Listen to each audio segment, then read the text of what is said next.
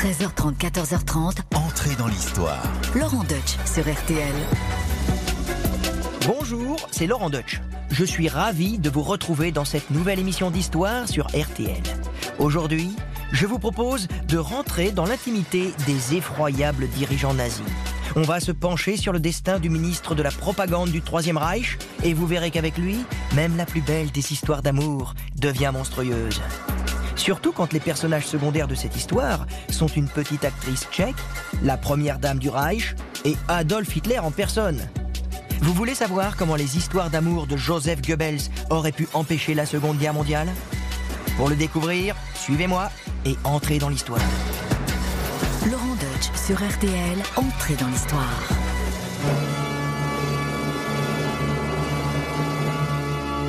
Nous sommes en 1938 à la chancellerie. Assis derrière son bureau, Hitler écoute avec attention Magda Goebbels, la femme du ministre de l'Éducation du peuple et de la propagande, Joseph Goebbels. Adolphe, c'est pas vraiment un romantique, mais il a toujours été troublé par la beauté de Magda. Elle est grande, elle est blonde, elle a de grands yeux clairs profonds qui animent son visage de porcelaine, tantôt dur, tantôt angélique. Par ailleurs, elle est profondément acquise à la cause des nazis, ce qui ne gâche rien pour Hitler, vous vous en doutez. Elle incarne tellement l'Arienne parfaite, la mère dévouée à sa famille et à sa patrie, qu'Hitler a fait d'elle la première dame du Reich à la place de sa propre petite copine, Eva Braun.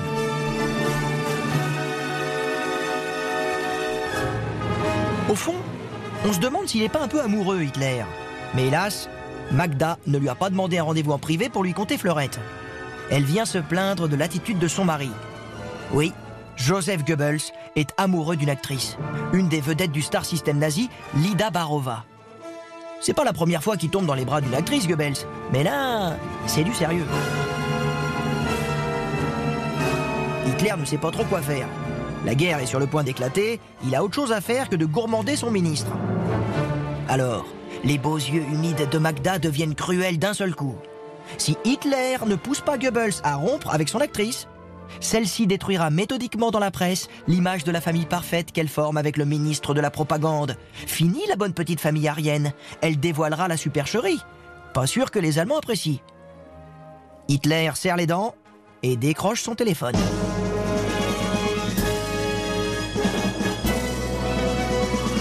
Eh oui, le Berlin des nazis, c'est un peu Dallas.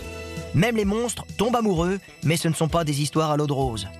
La résistante juive et le général nazi qui tombent amoureux et qui plaquent tout, c'est que dans les films.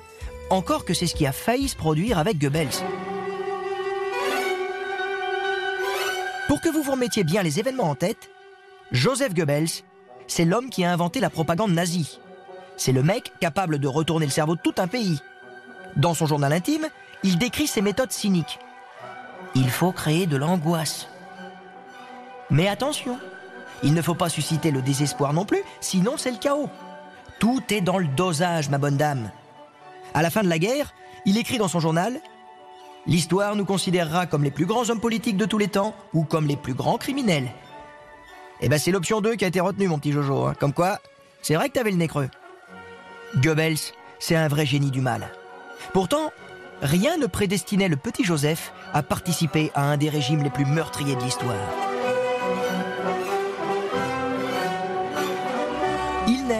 Le 29 octobre 1897 à Reit, en Rhénanie, dans une famille catholique très modeste. Son père est un simple coursier dans une usine qui va monter en grade comme comptable à force de travail acharné. Le petit Joseph, il commence pas super bien dans la vie. À 4 ans, il chope une ostéomyélite, une maladie infectieuse qui lui attaque les os des jambes. Il perd presque l'usage de son pied droit. Il se fait opérer à 10 ans, sans succès, et il portera toute sa vie un appareil orthopédique. On a fait plus sexy, hein imaginez le petit Goebbels dans les couloirs du lycée. 1m65, regard sournois, malingre, pied beau. Non, c'est pas le roi du bal de la promo, hein, c'est pas le bachelor. Alors au moins il pourrait être sympa. Eh ben raté. Joseph, c'est le genre premier de la classe qui se croit meilleur que tout le monde. Résultat, ses camarades le détestent parce que c'est un intello et qu'il est relou. Et ses profs le détestent aussi, parce qu'il faut bien le dire, il les prend pour des cons. En revanche, il faut reconnaître que c'est une tronche hein, et qu'il est très malin. Il est même surnommé Ulysse tellement il est rusé. C'est vrai qu'avec Goebbels, euh, la guerre de Troie aura bien lieu et elle sera mondiale. En 1914, la Première Guerre mondiale éclate. Joseph rêve de se distinguer sur le champ de bataille, mais voilà, comme il fallait s'y attendre, avec son pied beau, il est exempté. Ça, c'est un drame pour lui. Il ne peut pas servir son pays et montrer qu'il est un homme, un vrai. Puisque c'est comme ça, Goebbels commence des études de philologie. Alors la philologie, ça n'a rien à voir avec la guerre. C'est l'étude critique et l'analyse de la langue dans les textes littéraires. Vous comprenez mieux maintenant pourquoi il deviendra le champion de la propagande. Ironie dramatique, Goebbels fait sa thèse sous la direction d'un professeur juif, Max von Walberg. À partir de 1921, quand Goebbels se présente à quelqu'un, il met en avant son statut de docteur, dont il est très fier. Ça compense la croix de guerre qu'il n'aura jamais.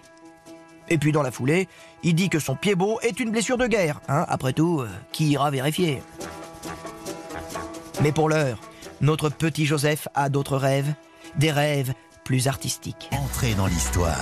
Laurent Deutsch sur RTL. Nous sommes de retour dans Entrer dans l'histoire sur les traces de Joseph Goebbels. Alors après ses études, il entame une carrière dans le journalisme. Il se rêve en grand écrivain comme Hitler s'imaginait en grand peintre, mais ils connaissent tous les deux les mêmes désillusions.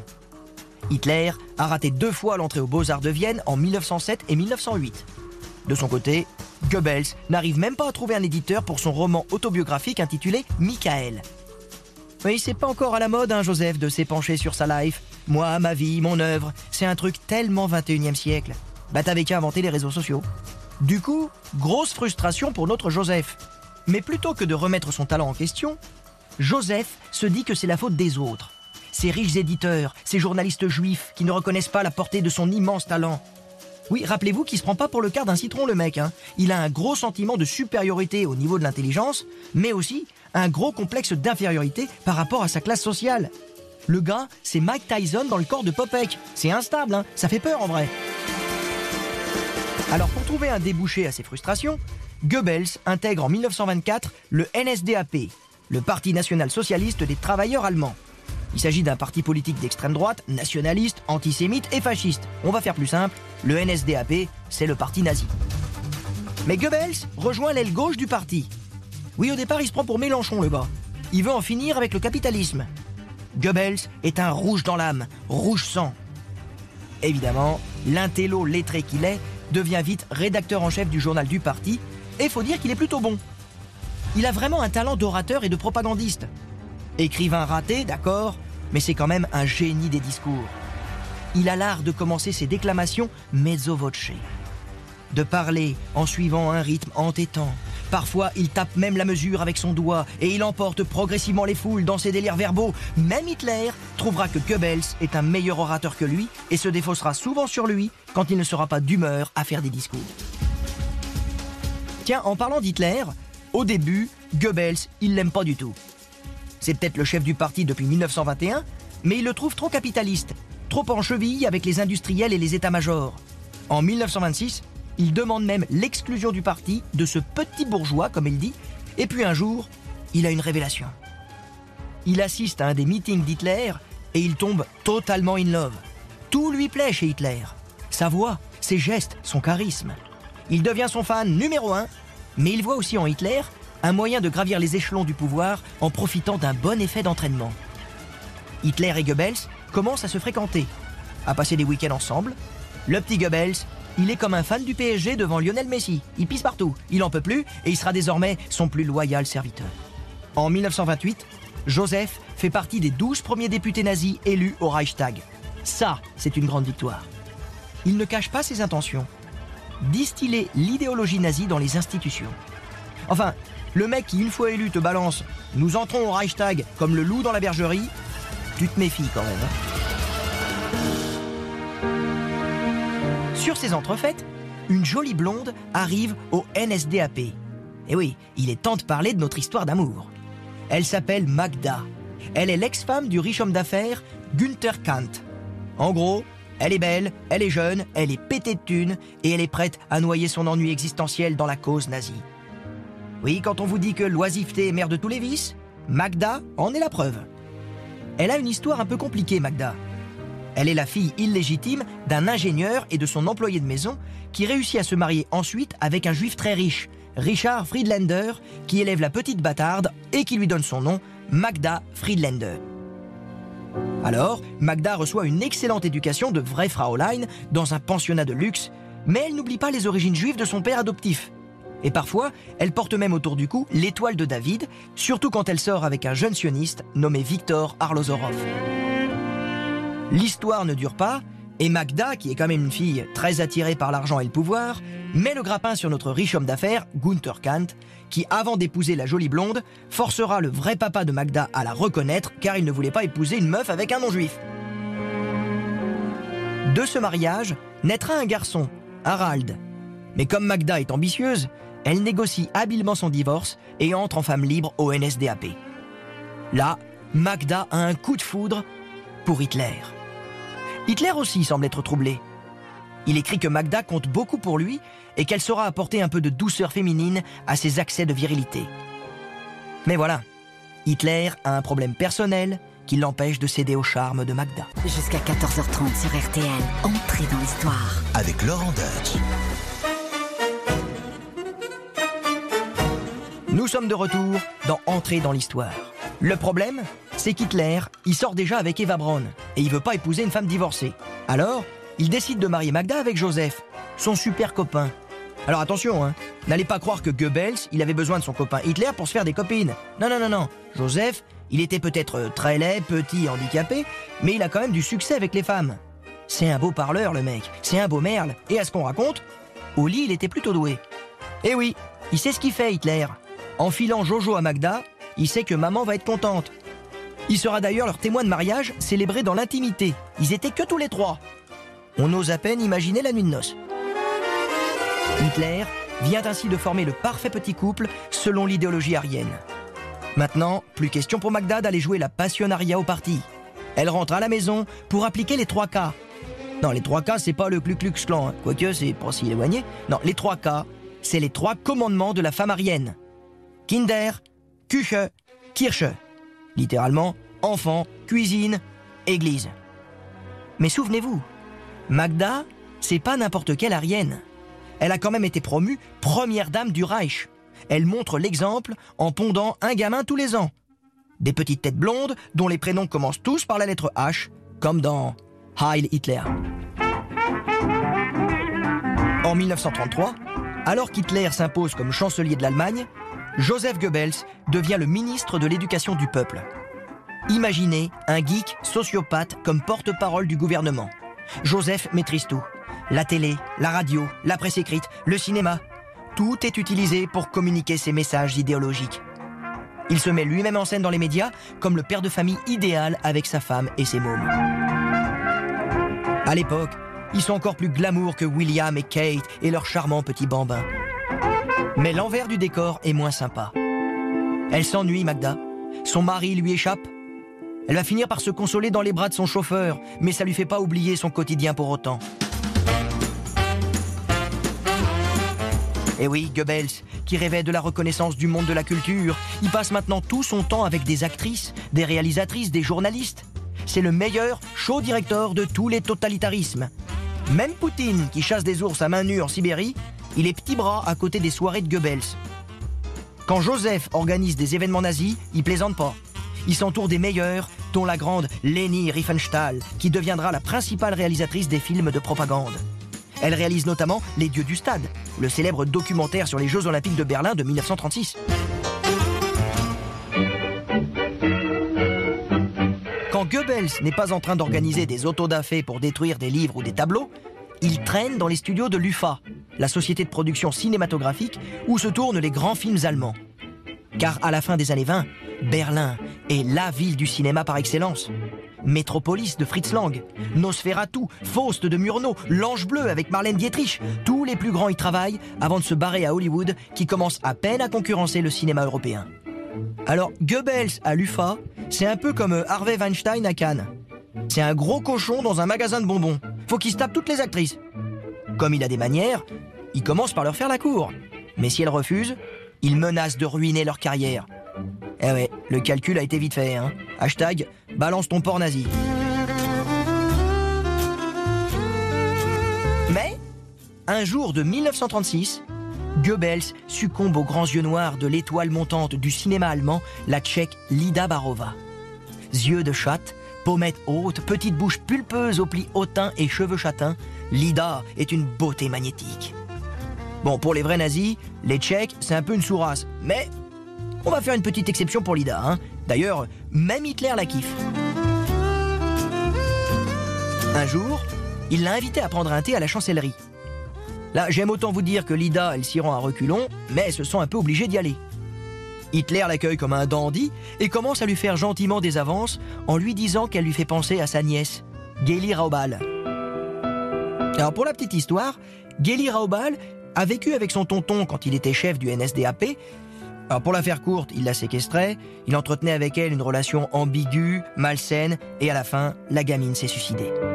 Selon Hitler, sa nièce n'a pas supporté qu'il tombe amoureux d'Eva Braun. Vous voyez le délire. Lida Barova, elle est pas hyper à l'aise. Heureusement, le thé s'achève et Hitler lui fout la paix. Mais vous avez compris qu'Hitler et Goebbels, ils ont un peu les mêmes goûts.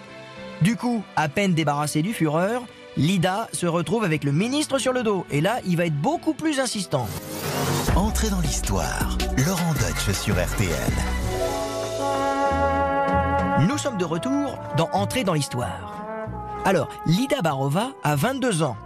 Goebbels en a 37. Ils habitent dans la même rue, et bien que Lida soit en couple avec une star du cinéma allemand, Gustav Fröhlich, Joseph commence à lui faire la cour. Pas question de lui forcer la main. Joseph ne veut pas Lida simplement dans son lit. Il veut son cœur. Vous l'avez compris, le monstre est amoureux. Alors, ok, ok, c'est un amour narcissique. Un amour qui valorise Goebbels, lui, le petit handicapé, qui a séduit l'actrice la plus en vue de toute l'Allemagne. C'est grandiose, c'est trop la classe, ça nourrit ses délires mégalos, c'est. c'est... Non, en fait, c'est, c'est pas beau du tout. Hein. J'ai beau faire des efforts, euh, c'est quand même dégueu.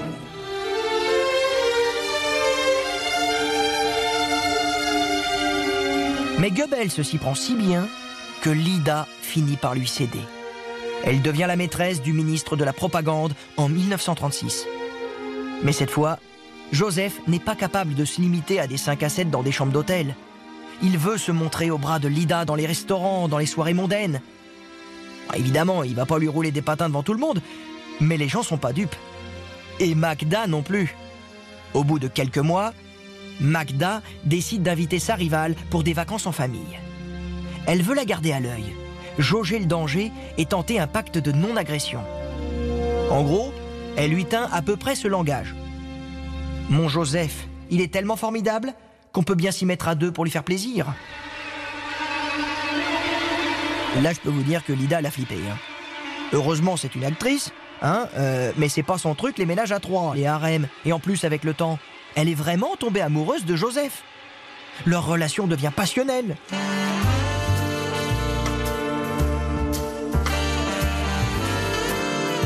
Années 30, Hollywood commence à récupérer tous les talents du cinéma allemand qui se sentent peu d'atomes crochus avec le fascisme. Alors, il semblerait que Lida ait une proposition alléchante de studio américain. Mais Goebbels lui fait une crise de jalousie. Pas question qu'elle trahisse son pays et qu'elle abandonne son petit Jojo. On n'a jamais vu un trophée de chasse quitter son chasseur. Dis donc, il serait pas un peu croque là, Joseph? En tout cas, il doute il se retrouve en plein conflit cognitif. D'un côté, il y a sa loyauté pour Hitler, pour l'Allemagne, et de l'autre, son amour grandiose, digne d'un film, avec une grande actrice.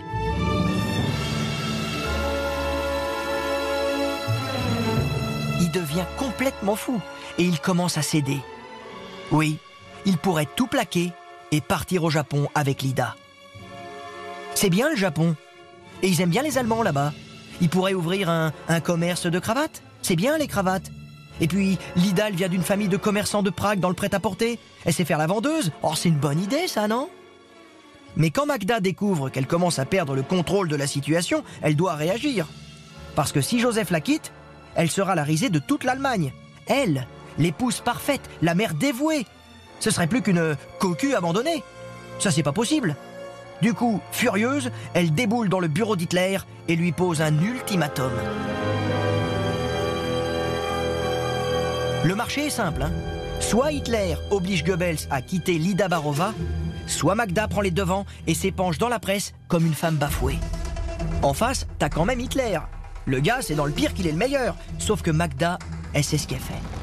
Elle sait qu'Hitler l'adore et qu'il adore aussi l'image de la famille arienne parfaite qu'elle incarne avec Joseph. Alors Adolphe décroche son téléphone.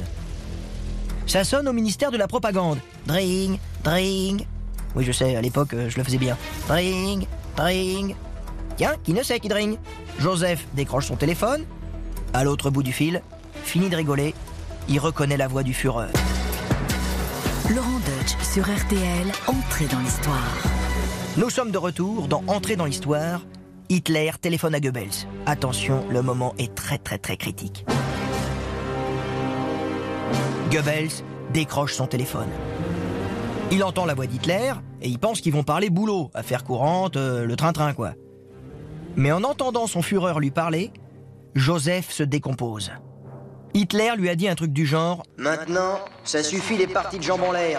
Tu rentres à la maison ou ça va mal se passer. Bon là, il y a un petit blanc gêné dans la conversation. Et de la réponse de Goebbels a découlé une partie de l'histoire de la Seconde Guerre mondiale. Quand Joseph raccroche le téléphone, il a fait son choix. Ce sera l'Allemagne.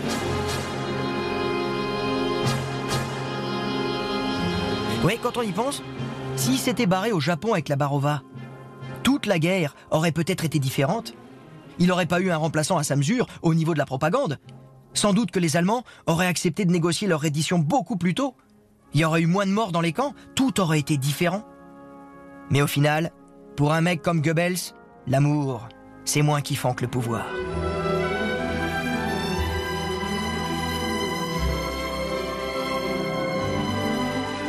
Pour éviter de tenter le ministre, Lida est renvoyée chez elle en Tchéquie en 1939, alors que la Seconde Guerre mondiale s'apprête à tout balayer. Sa notoriété lui permettra de rapidement trouver du travail en Tchéquie puis en Italie pendant la guerre, tandis que Goebbels, lui, se lance à corps perdu dans la propagande guerrière. Toujours plus loin, toujours plus dingue, jusqu'au bout. Et en 1945, alors qu'Hitler semble dévoré par la maladie ou les drogues, alors que la partie est perdue pour les nazis, c'est Goebbels qui le remplace sur les ondes et qui galvanise les troupes par ses discours délirants de haine. Dans les derniers jours de la guerre, alors que l'unité des chefs nazis se fissure, Hitler et Goebbels restent désespérément soudés, incapables de renoncer à leurs idéaux et de voir la vérité en face. Ils passent leurs derniers jours ensemble au bunker. Alors que l'armée rouge s'approche du bunker d'Hitler, le Führer offre à Magda son insigne en or du parti nazi pour la distinguer comme meilleure femme du Reich, puis épouse dans l'urgence Eva Braun, qui n'aura jamais été qu'une triste doublure de Magda finalement. Le couple se suicide le 30 avril 1945. Joseph Goebbels hérite de la charge de chancelier du Reich, mais Magda et lui sont conscients que tout est perdu. Ils sont allés trop loin pour survivre à la défaite. Il n'y a plus que l'infamie qui les attend. Le 1er mai 1945, dans un accès de folie et de lucidité tragique, Magda empoisonne ses six enfants, âgés de 4 à 12 ans, avec du cyanure. Elle s'en explique dans une lettre d'adieu écrite à son fils aîné Harald, alors sur le front. Mon cher fils, depuis six jours, nous sommes ici dans le bunker du Führer. Papa, tes six frères et sœurs et moi devons mettre fin de la seule façon honorable qui soit à notre vie nationale socialiste. La vie dans le monde qui vient après le Führer et le national-socialisme ne vaut plus la peine d'être vécue. C'est pourquoi j'ai aussi pris les enfants. Ils sont trop bien pour cette vie à venir, et Dieu miséricordieux me comprendra si je leur donne moi-même la délivrance. Tu vas continuer à vivre, et je n'ai pour toi qu'une seule requête. N'oublie jamais que tu es un Allemand. Oui, là on voudrait bien être ému, mais il y a un truc qui bloque. On se dit que même là, elle a rien compris, Magda. Elle n'a pas compris que c'était eux les méchants dans l'histoire. D'ailleurs, c'est elle qui insiste pour rester au bunker avec Hitler jusqu'au bout. Elle a dissuadé son mari d'organiser l'exfiltration du Führer, puis elle a refusé aussi celle de ses propres enfants. Le couple décide donc de mourir ensemble, en famille, en se regardant dans les yeux. Joseph tend une capsule de cyanure à Magda. Elle la croque juste avant qu'il ne l'achève d'une balle et retourne l'arme contre lui. Quelques semaines plus tard, la fin de la guerre entraîne son lot d'exactions contre les collabos et celles qu'on appelait vulgairement les putes à boche. Lida Barova fait 16 mois de prison pour avoir été la maîtresse d'un leader nazi. Elle niera d'abord cette relation pour poursuivre sa carrière jusque dans les années 50. Après, elle sombrera dans l'alcoolisme et tentera d'attirer l'attention des journalistes et des écrivains grâce à son incroyable histoire d'amour avec un monstre. Mais même quand les monstres tombent amoureux, ils arrivent à rendre leur histoire d'amour laide. Finalement, la seule qui a été prise en otage de la folie de ce trio diabolique, hein, formé par Hitler, Magda et Goebbels, c'est Lida Barova. Mais même l'icône acclamée du cinéma allemand, adulée pour sa beauté et son talent, finira par se brûler les ailes pour avoir volé trop près des aigles noirs de l'Allemagne nazie. RTL, entrée dans l'histoire. Avec Laurent Deutsch. Eh bien, j'espère que ce portrait de Goebbels vous aura euh, surpris, intéressé, euh, pour ne pas dire euh, captivé. Maintenant, pour en parler, j'ai la chance d'avoir à mes côtés une spécialiste, une historienne, une germaniste. Elle connaît très bien le sujet, elle se spécialise pour la civilisation germanique et d'ailleurs, elle est en train de préparer chez Perrin, courant de l'année prochaine, je crois, un ouvrage sur les actrices du Troisième Reich. Donc évidemment, ça va causer de Goebbels, ça va causer de Lida Barova. C'est Isabelle Mitty qui est avec moi. Bonjour Isabelle. Bonjour Laurent. Alors tout de suite, j'ai envie de vous poser une première question. hein. Est-ce que vous avez trouvé ce, portrait ressemblant de, de Goebbels et de cet amour euh, avec euh, Magda Goebbels et Lida Barova? Effectivement, ça ressemble à, à un scénario de film ou un roman, mais tout est vrai. Avant d'évoquer Lida Barova, j'aimerais qu'on parle de ce personnage assez incroyable finalement, euh, cette trajectoire tragique, celle de Magda Goebbels. C'était quoi ce qui l'excitait, j'ai envie de dire euh, Alors Magda, c'est quelqu'un qui a besoin que sa vie ait un sens, qui a besoin d'avoir une mission et qui aime particulièrement les hommes charismatiques, les meneurs. Et euh, c'est ça qui lui a plu dans ces deux hommes complètement opposés. Elle a décelé en Goebbels, lorsqu'elle l'a rencontré, euh, cette force de conviction, ce charisme euh, qui l'a absolument fasciné. Même chose avec, avec Hitler. Et donc ce qui caractérise Magda, c'est cette force de conviction qu'elle peut offrir à des gens qui défendent des idées radicalement opposées. On va maintenant parler de, de Joseph Goebbels, qui évidemment physiquement, c'est pas le premier de la classe, hein, c'est pas le bachelor le gars, Non. mais euh, il est extrêmement intelligent, très malin, très habile. C'est un orateur hors pair. En gros, c'est un beau merle. Donc elle cède complètement. Elle va avoir un statut particulier parce que Goebbels, notamment quand il devient l'homme providentiel pour le cinéma allemand, en gros, c'est le Harvey Weinstein de l'histoire. Euh, C'est-à-dire Oui, que c'est un patron de studio. il, fait, le il défait patron les du- carrières. Complètement, et c'est le patron du plus gros studio du monde en fait. D'accord, donc euh, toutes les filles doivent passer dans son lit si elles veulent avoir une chance de réussir. Mais par contre, ce prédateur euh, sexuel va euh, littéralement tomber amoureux de Lida Barova. Et là, ça va, ça va changer. Alors, Goebbels est un homme à femme et euh, il est très fort pour faire sentir son désir aux femmes. Il a des techniques d'approche euh, qu'il adapte euh, en fonction de, la femme en question, de son statut. Avec Magda, il a senti euh, bonne maîtresse de maison. Avec les actrices, euh, ça renforce son ego évidemment parce que comme euh, vous l'avez dit, il est quand même, c'est quand même pas un canon de beauté, hein, c'est pas une gravure de mode.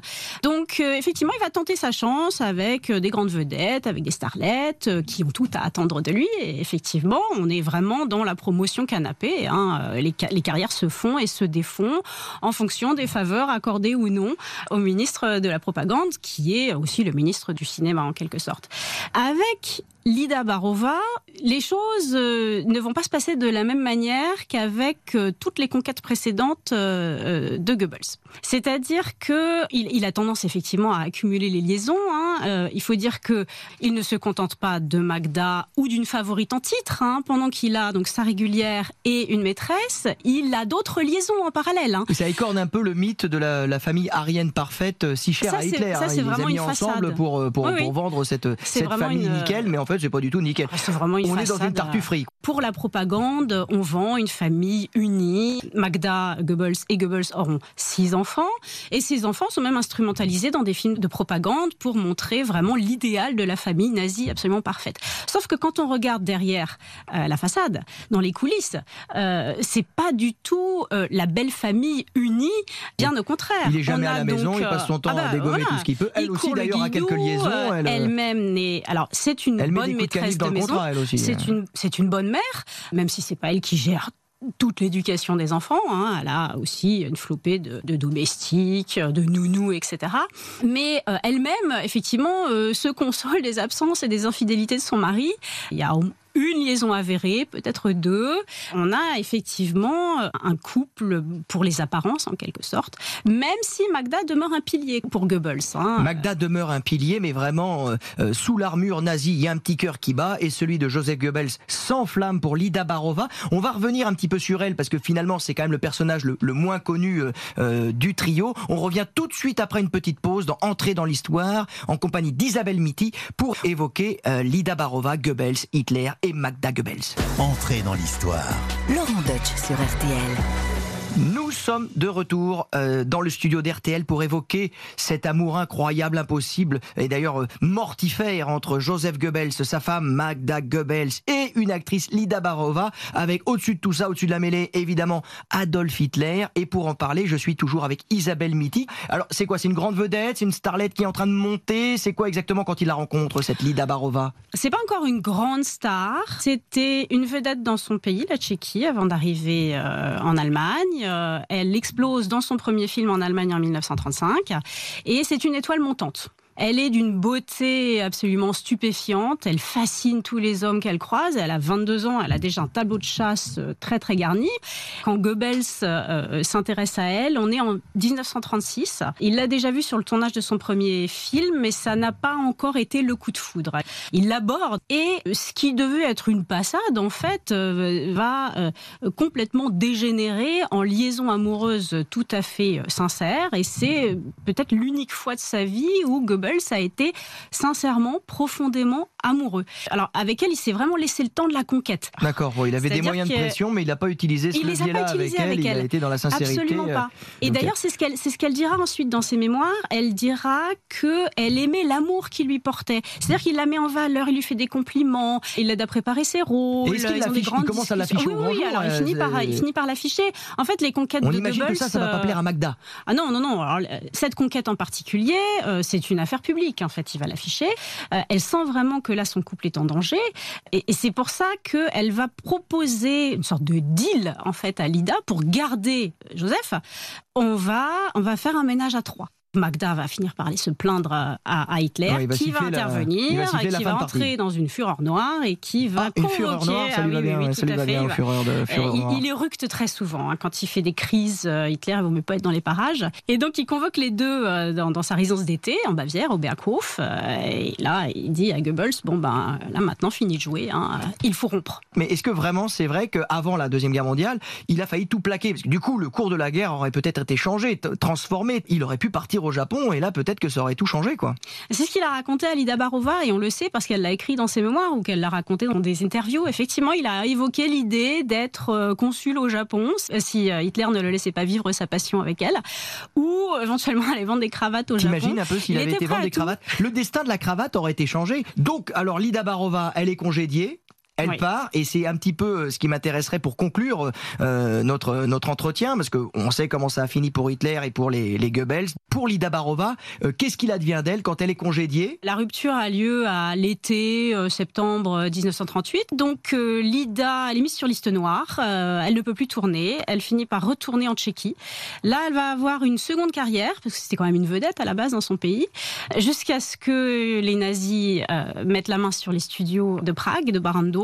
Là, elle va euh, faire une troisième carrière en Italie. Fait quelques films, euh, notamment avec Vittorio De Sica. Les nazis la rattrapent puisqu'ils arrivent, euh, ils arrivent à Rome euh, en septembre 43. Retour en Allemagne. Là, ça va bientôt être la fin de la guerre. Elle fuit. Elle est interceptée par l'armée américaine qui la remet euh, aux mains des Tchèques. Et alors là, forcément, elle va être une sorte de victime expiatoire. Son, son heure de gloire est passée, sa beauté se fane et, euh, et c'est une histoire un petit peu triste finalement, la fin de sa vie où elle, elle, elle vit dans ses souvenirs, elle sombre dans l'alcoolisme. Mais elle a eu le temps d'écrire euh, quand même ses mémoires. Euh, qui nous permettent justement de voir que tout ça euh, n'était pas du mauvais cinéma, mais une, une, histoire, une véritable histoire triste, tragique, qu'elle a payé très très cher. Donc on a tout le paradoxe d'un fanatique raciste qui passe son temps à stigmatiser les juifs, les slaves, etc., et puis qui s'amourage d'une slave. Qu'est-ce qu'on peut dire de, de, de, cet amour entre Goebbels et Lida? Il y, y, y, avait vraiment une réciprocité? Elle a elle-même été euh, assez peu claire sur la fin de sa vie quand elle a témoigné de ses amours avec Goebbels, euh, mais elle a fini par dire quand même qu'elle l'avait aimé et que surtout elle aimait l'amour qu'il lui portait. Il la mettait en valeur ce qu'elle n'avait pas forcément vécu avec ses amants précédents. Et donc c'est ça, c'est cette tendresse, en fait, cette complicité qui l'a conquise. Eh bien merci Isabelle, c'était euh, passionnant et j'imagine qu'on va retrouver tout ça dans votre prochain ouvrage que vous allez sortir l'année prochaine aux éditions Perrin sur les actrices du Troisième Reich. Quant à nous, on se retrouve la semaine prochaine pour un nouvel épisode d'entrée dans l'histoire. Cette fois, nous évoquerons Louis XV. Louis XV qui a commencé son règne comme roi bien aimé et qui l'a terminé comme roi mal aimé. Vous verrez pourquoi. Et pour ceux qui seraient arrivés en retard et qui ont loupé ce portrait sur Goebbels, Magda Goebbels, Lida Barova et Hitler, eh bien, je vous invite à nous retrouver en podcast sur le site rtl.fr. En attendant, je vous laisse en compagnie de celui qui est évidemment ultra bien aimé, à savoir Eric Jean-Jean. C'est le grand et il accueille Imani.